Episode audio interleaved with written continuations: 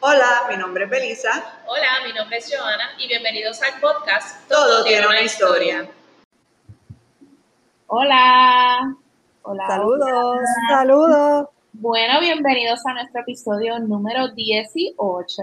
En este episodio tenemos invitada a Marisol Gómez. Este, Marisol, bienvenida al podcast. Gracias, hola. Olvidé mencionar que Marisol la tenemos aquí porque Marisol es cineasta, artista, entre muchos otros sombreros. Así que, Belisa, cuéntanos un poco cómo conoces a Marisol, ¿verdad? Porque la invitación vino a través de Belisa, que la conoce de muchos años. Bueno, sí, la conozco hace muchos años, pero también ella es una de las marcas que tenemos en Tereque la tiendita, así que pues nuestra relación ha pasado ¿verdad? por muchas etapas. Marisol y yo eh, diría que eh, nuestra amistad eh, empieza en el siglo pasado. Hace más de dos décadas que nos conocimos trabajando juntas de meseras, así que ha sido, ¿verdad? mucho. Eh, ambas en ese momento estábamos o terminando o habíamos acabado de terminar eh, estudios universitarios. Después de eso, Marisol se fue eh, para Estados Unidos. A Nueva York. A estudiar. Es, la maestría era para ese momento. Sí. La maestría. Pero nada, Marisol, te lo dejo a ti. Cuéntanos un poco de ti, cuéntanos de todos estos proyectos. Marisol, como mencionó eh, Joana, es cineasta, es la creadora de la película Angélica, que queremos escuchar sobre eso, eh, y también es artista, detrás de ella vas a poder ver algunas de las obras, de hecho son las obras originales que luego se eh, pasaron a telas, a 100%, seda, que es lo que tenemos en Tere, que es la tiendita, y con esas piezas ella ha hecho pues varias piezas que se pueden, de artículos de vestir.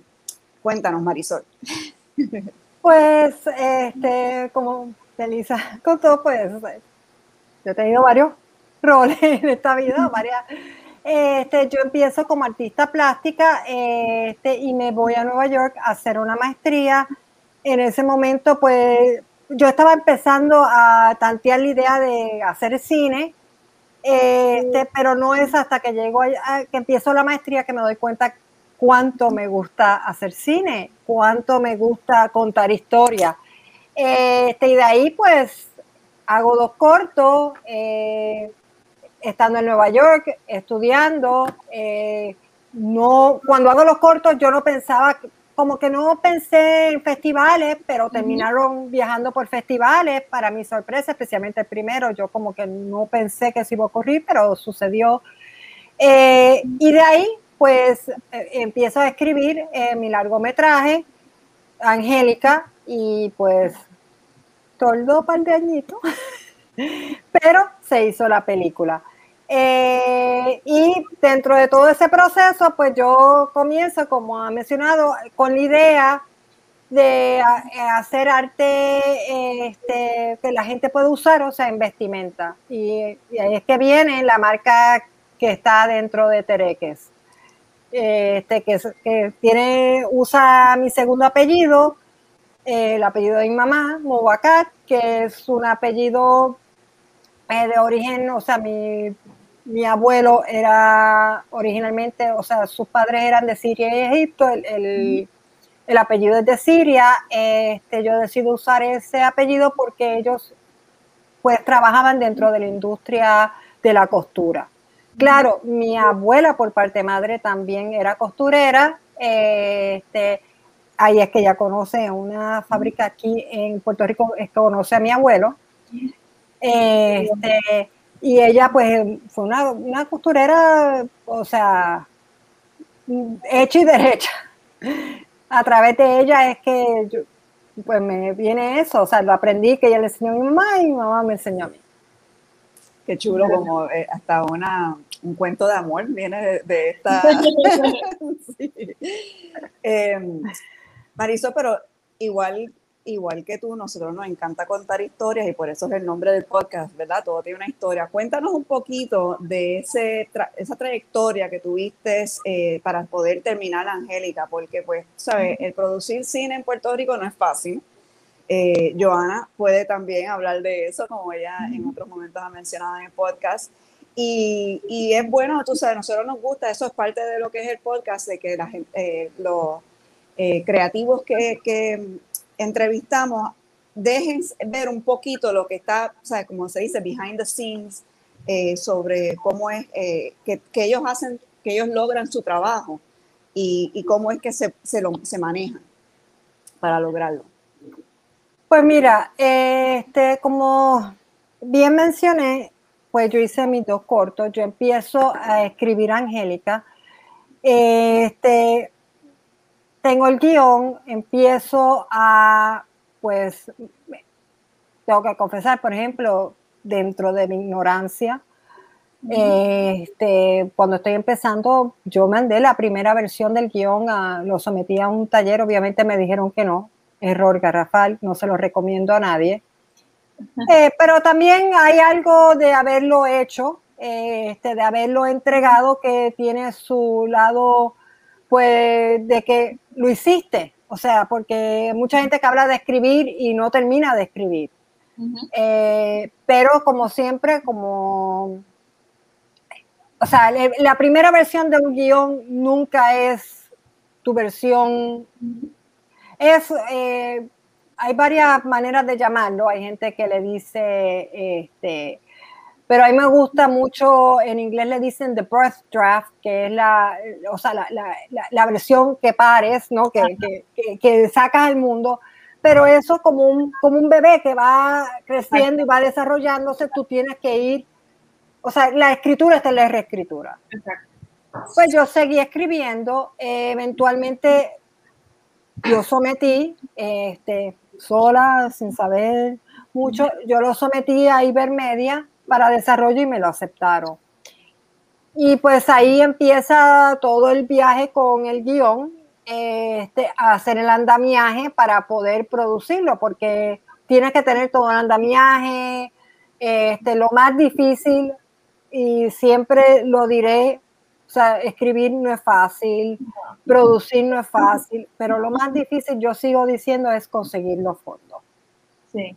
Porque una cosa es, o sea, por experiencia, un corto, tú poder hacer un corto sin casi fondo es mucho más viable, porque es más fácil tú decirle a alguien, mira, ven, por tres, por tres días, este, me puedes ayudar, y la gente o sea, puede que, diga por tres días, chévere, te ayudo, no te cobro, sí. pero ya un largo, no, tú sabes, le estás pidiendo a alguien que trabaje contigo por tres, mínimo dos, tres semanas. Y es difícil tú decirle a alguien, mira, ven a trabajar y no te voy a poder pagar. Sí. Eh, o sea que sí, hay que conseguir dinero. Eh, y eso no es fácil, más en el contexto del Caribe. O sea, yo creo que aún en los Estados Unidos, por ejemplo, no, en Hollywood no es fácil conseguir fondos, pero en nuestro contexto, pues, tiene más retos. Eh, eso yo diría que fue el proceso que más se tardó uh -huh. en poder hacer la película. Este, pero era, era un tema que realmente yo quería contar, que yo quería hacer y por ende, este, pues eso me mantenía. O sea, y eso sí, más un proyecto que tú estás como auto empujando y pues mucha gente entra porque mucha gente trabajó en este proceso, mucha gente colaboró en este proceso. Por ejemplo, Belisa eh, contaré que colaboró con nosotros. Este, sí, mucha muy gente... emocionada con eso porque se vio en una de las carátulas, una de nuestras piezas.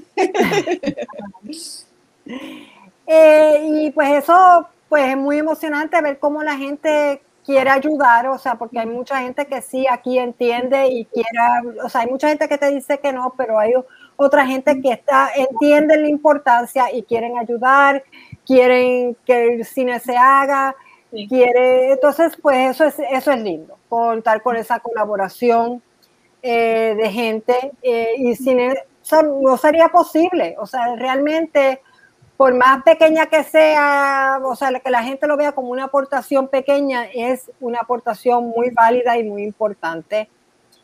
Eh, o sea que yo veo a Angélica como un, una colaboración colectiva para poder hacerse. Uh -huh. eh, Cuéntanos para las, personas eh, que estén escuchándonos, eh, danos un poco una descripción de la película en caso de que, eh, no conozcan la película y también dónde la pueden ver actualmente.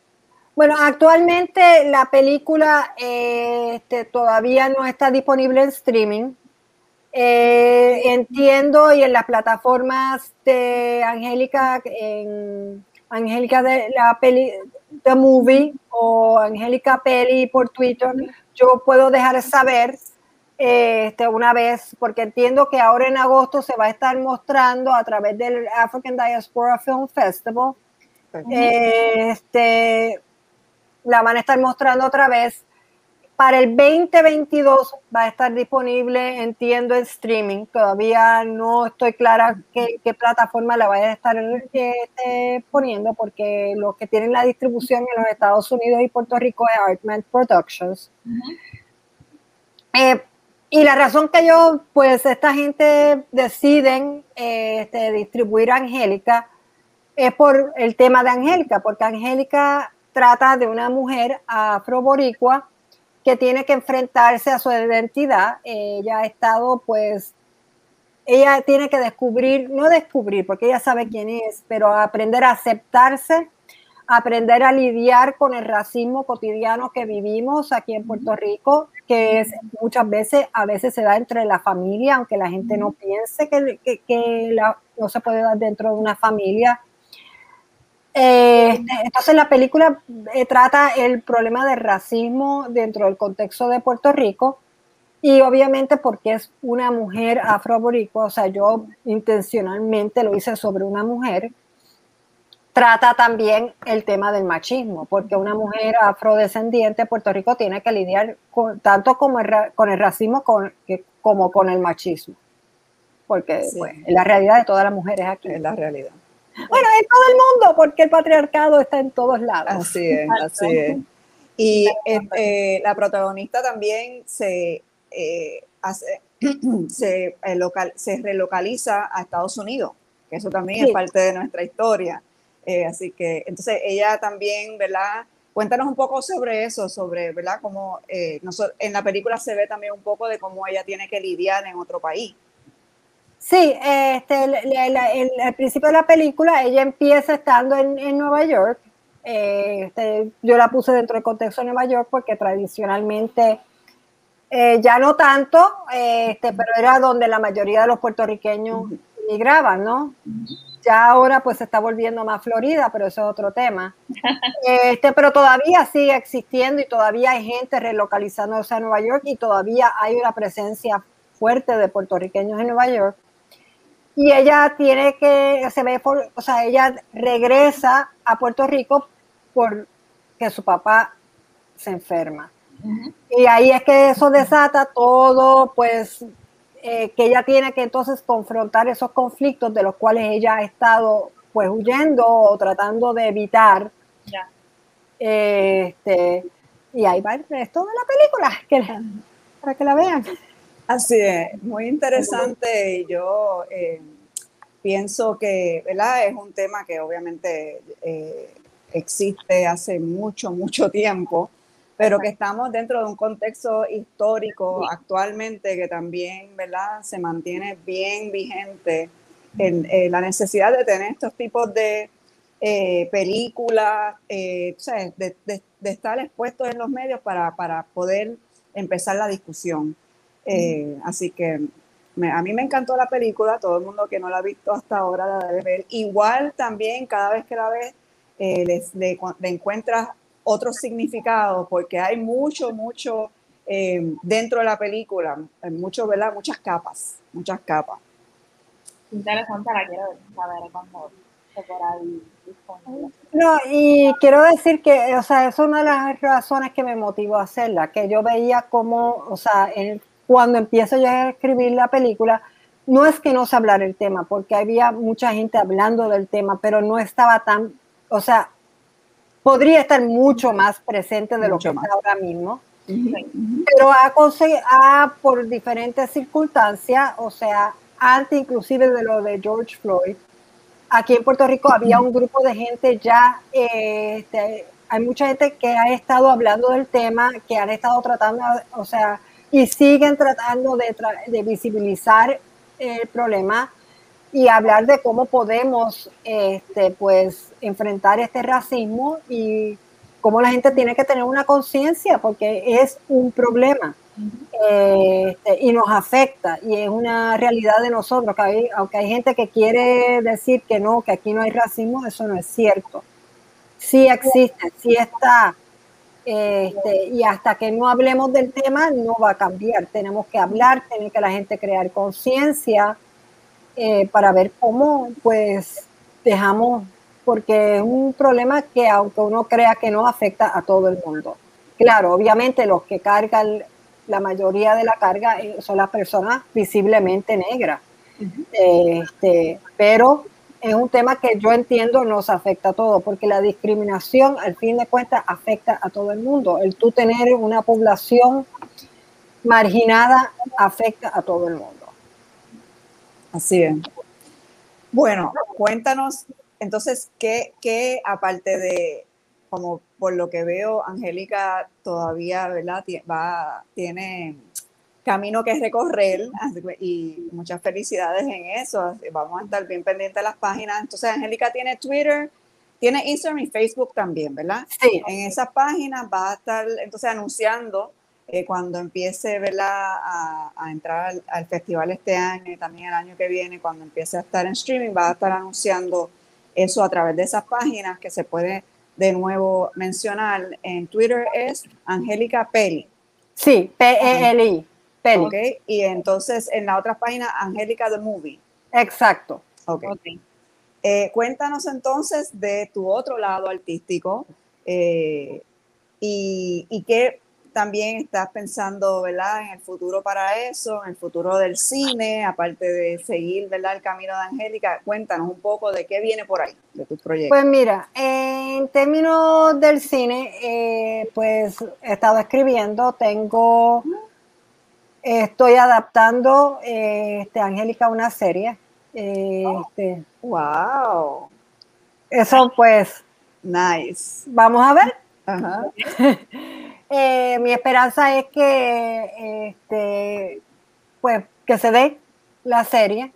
Me encantaría que se dé. Obviamente va a ser muy diferente a la película porque una serie es otro, un animal completamente diferente al cine.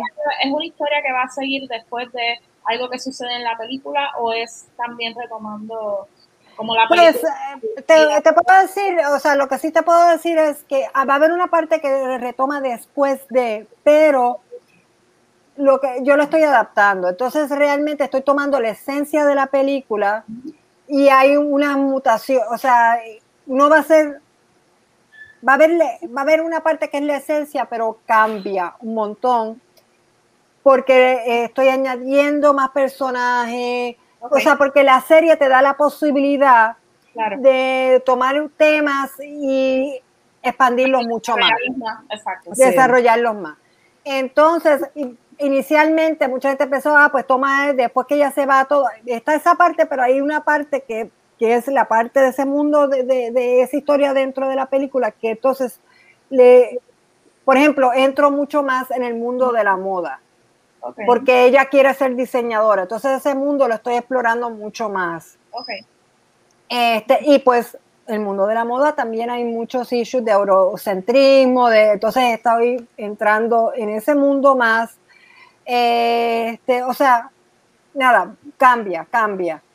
Este, tengo un largo que estoy escribiendo, que ya tengo varias versiones del guion.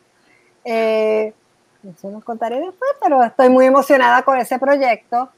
Vamos a ver. Este, y pues tengo un documental que yo empecé, eh, que todavía falta, eh, estamos buscando los fondos, que trata sobre los la gente que salió de aquí después de María en, y se fueron para Orlando. Okay.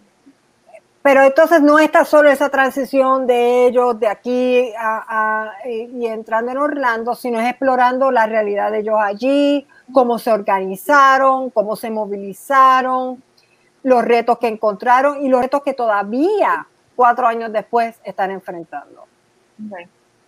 Este, y pues está, este, en términos de lo de MOCAT, pues estoy, eh, está lo que está dentro de Belisa, pero estoy repensando para ver cómo añadimos dentro de Tereques, cómo añadimos o cómo eh, otras cosas a ese, a esa, esa marca. Este, pues Mucha cosa, mucha cosa pasando, todo bien emocionante. Uno siempre tiene como, tres, yo digo que, que uno siempre tiene como 300 sombreros, como que tengo este proyecto, pero también tengo este otro, pero también tengo este otro, y por alguna, y mágicamente siempre uno tiene tiempo como para hacerlo todo. Pero todo, en el, por lo menos a mí me pasa que uno siempre quiere tener como 40 cosas sucediendo, aunque obviamente sabemos los struggles que siempre son para poder sacar cosas, pero uno siempre tiene muchas cosas sucediendo. Sí. Así es, aparte que la mente creativa nunca, nunca, nunca para, ¿sabes? Nunca descansa. Marisol, también sé que eres profesora, cuéntanos un poquito de esa vida, de la eh, académica. Pues he estado dando clases de cine, eh, este, que fuera y dentro de Puerto Rico, porque y para mí es pues muy gratificante eh, este, poder trabajar con gente más joven. No voy a decir jóvenes porque yo todavía soy joven. Exacto, Así es. Pero eh, siempre, para mí es un proceso de aprender de ellos también. Eh, o sea, porque el dar clases no es tú impartes, sino tú aprendes de ellos también.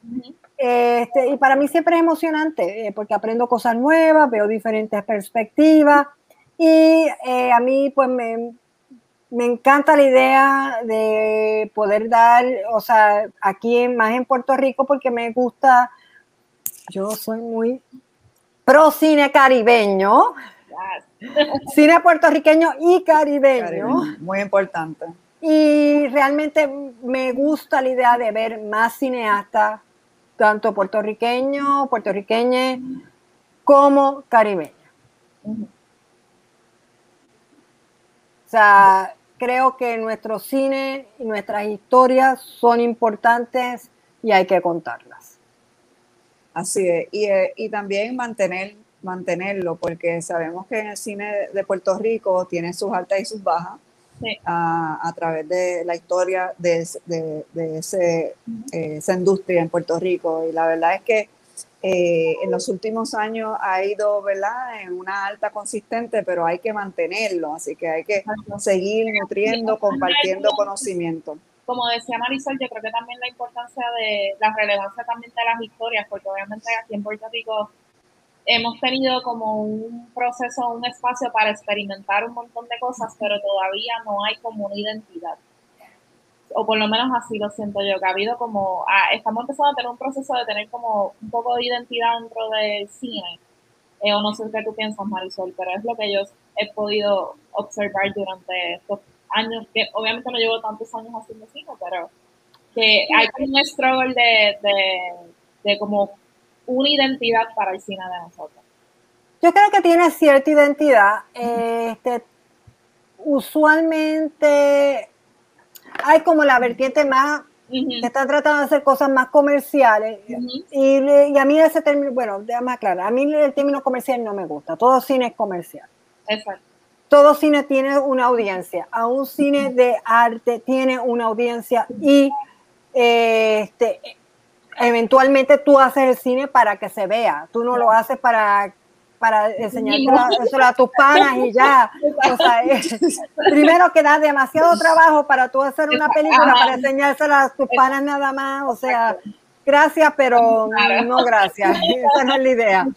Este, yo creo que hay, o sea, si tú miras a ver, Sí, hay como en todo, o sea, dentro del cine caribeño tú ves pues experimentando, empujando, haciendo cosas diferentes, pero yo creo que hay, o sea, tú ves una identidad. Eh, que ahora... eh, se percibe así de afuera. ¿Tú crees? Bueno, es que primero, ok, vamos a poner en contexto. Por ejemplo, mi película estuvo en la Cineteca de México. Este, cuando yo le pregunté a la persona, o sea, que pues maneja esa parte de este, que es la gente de Sorongo TV, con quien estamos, él me explicó que a la película le había ido bien. Para una película de un cineasta, que es la primera película, o sea, entiendes, el primer largometraje, este, latinoamericano, que no, que no era una persona conocida.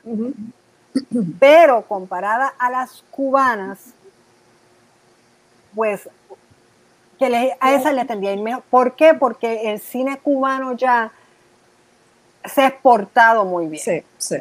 Entonces, por lo tanto, la gente sabe, ah, cine cubano. ya más o menos tiene un... Sino de visibilidad. De que quizás Puerto Rico no ha tenido todo... La visibilidad. yo, eh, yo pienso que hay cine como el cubano, el argentino, el mexicano, que nosotros, que, que eso es lo que yo creo que está mencionando Joana, que uno sabe al escuchar esta película y que es cubana, uno sabe más o menos qué, qué es lo que está esperando, porque tiene un cierto, tú sabes, es como un branding también, tú sabes, aunque tenga diferentes temas, aunque tenga diferentes, ¿verdad? Eh, use diferentes medios, tengan, pero, pero uno tiene una idea de lo que, de lo que va a ver porque pues es cine cubano, pues tiene un cierto eh, eh, identidad. Pero yo creo que en parte es el problema ha sido, tú sabes, lo puedes ver como branding o se puede ver como exportación. O sea, el problema ha sido que no tenemos la visibilidad, porque tú tienes cine muy bueno, o sea, tú tienes películas muy buenas que se han hecho. Este, o sea, tiene este, Cante el Gallo, tiene extraterrestres, tiene películas, o sea, se han hecho y han viajado, pero no han, no han tenido la exposición que, por ejemplo, tienen las películas cubanas. O sea, ahí el ICAI, que era, este, o es, pues todavía existe, este, pues fue muy bueno en exportar también, también yo pienso que es la consistencia, porque han habido como en los altas y bajas de nuestra, de nuestra industria. es, lo que yo creo que ha llevado a que pues no se exporten, porque de las películas que estás mencionando, que de hecho las tenemos disponibles en Tere, que es la tiendita, no tenemos Angélica porque no está disponible para venta. Pero eh, pronto, espero que pronto, ya tengamos el DVD. Pues esas películas son bastante recién, ¿sabes? Que ese e, es, como un resurgir, ¿verdad? Y, lleva un poquito antes de eso, pero que ha sido poco a poco, ha seguido... Sí, eh, el, proceso de sacar películas no, no es tan consistente quizás como en otros países, quizás ese es como que el punto. Y eso hay un poco de... nos limita un poco esa visibilidad que estamos hablando de ah, pues este es cine cubano, este es cine mexicano y de repente Puerto Rico es como que, ah, ok. Pero si tú vienes a ver... Viendo, tú sabes, pues es como que, ok. Pero es un problema, o sea, no tan solo de, o sea, yo creo que ha habido un poco más de consistencia de lo que creemos.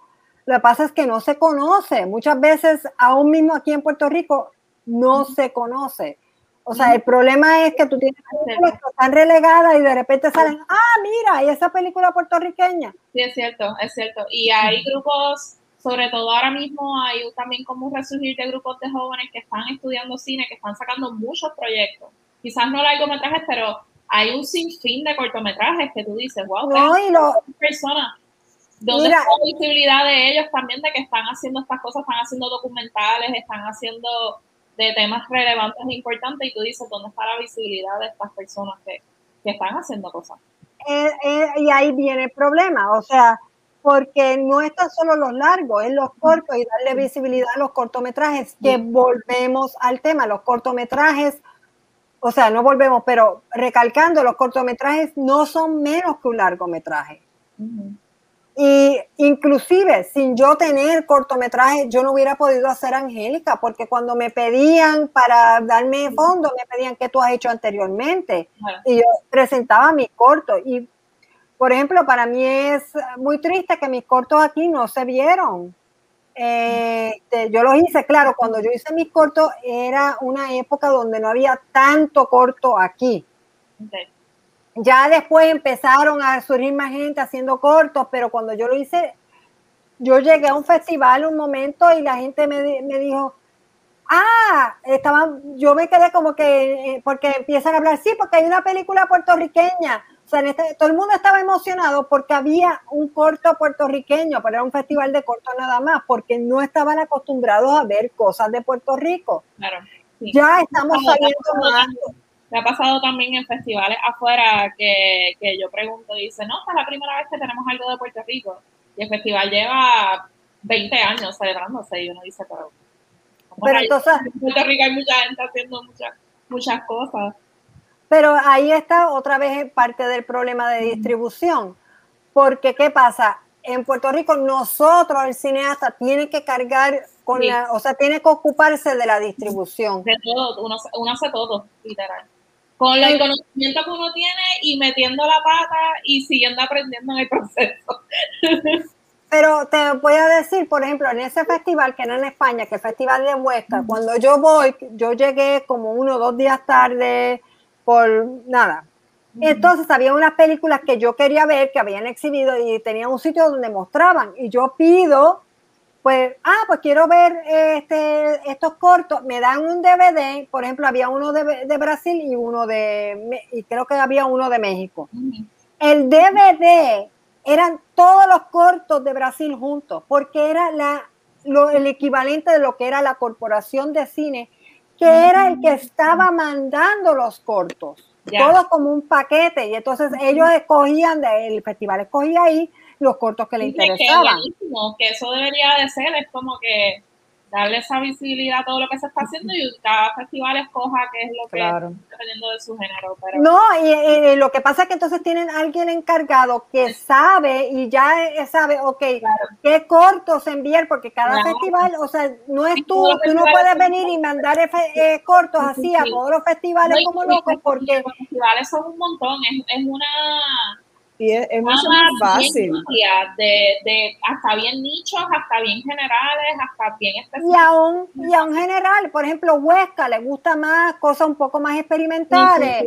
tienes otro que le gusta este tipo de, pues entonces, si tú tienes alguien que sabe, eso, pues ya sabe, pues mira, de los cortos que yo tengo, estos son los que yo creo que van mejor para este festival. Esto va mejor y facilita la cosa y entonces así también uno tiene la, la, posibilidad de, de entrar a más todavía porque no tiene la probabilidad de que tu proyecto en verdad se vea en espacios que en verdad la gente va a apreciar esa historia. porque, no tiene que estar comunicándose con cada persona de cada película entonces es mucho más fácil para el país verdad sacar eh, y dar, a, dar a, a conocerse esos proyectos no, y lo otro interesante es que, o sea, muchos de estos festivales te cobran una algo por tu someter. Entonces tú como cineasta ya gastaste un montón en hacer tu corto.